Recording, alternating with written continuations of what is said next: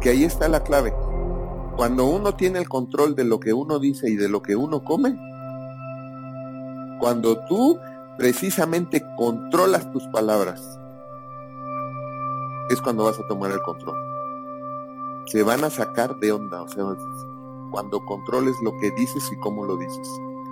Así es que lo que quieres te conviene, lo que quieres te conviene, esto sería otra cosa para analizar, ¿no? Sabes lo que quieres, lo que estás haciendo te está acercando a lo que quieres o te está alejando y lo que quieres te conviene, lo que quieres te conviene, eso también es otra cosa que tenemos que ver, porque no todo lo que queremos nos conviene.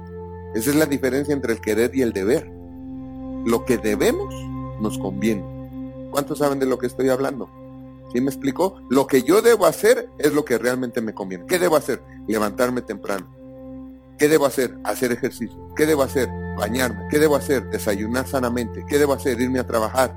¿Qué debo hacer? Cumplir con mi trabajo. ¿Eso quiero hacer? No. ¡Qué hueva! Pero lo que debo siempre me conviene y no siempre lo que quiero me conviene. Entonces, sería bueno trabajar en esta vida por las dos cosas, lo que debo y lo que quiero. Para que aunque no obtenga lo que, lo que quiera, no me falle lo que debo.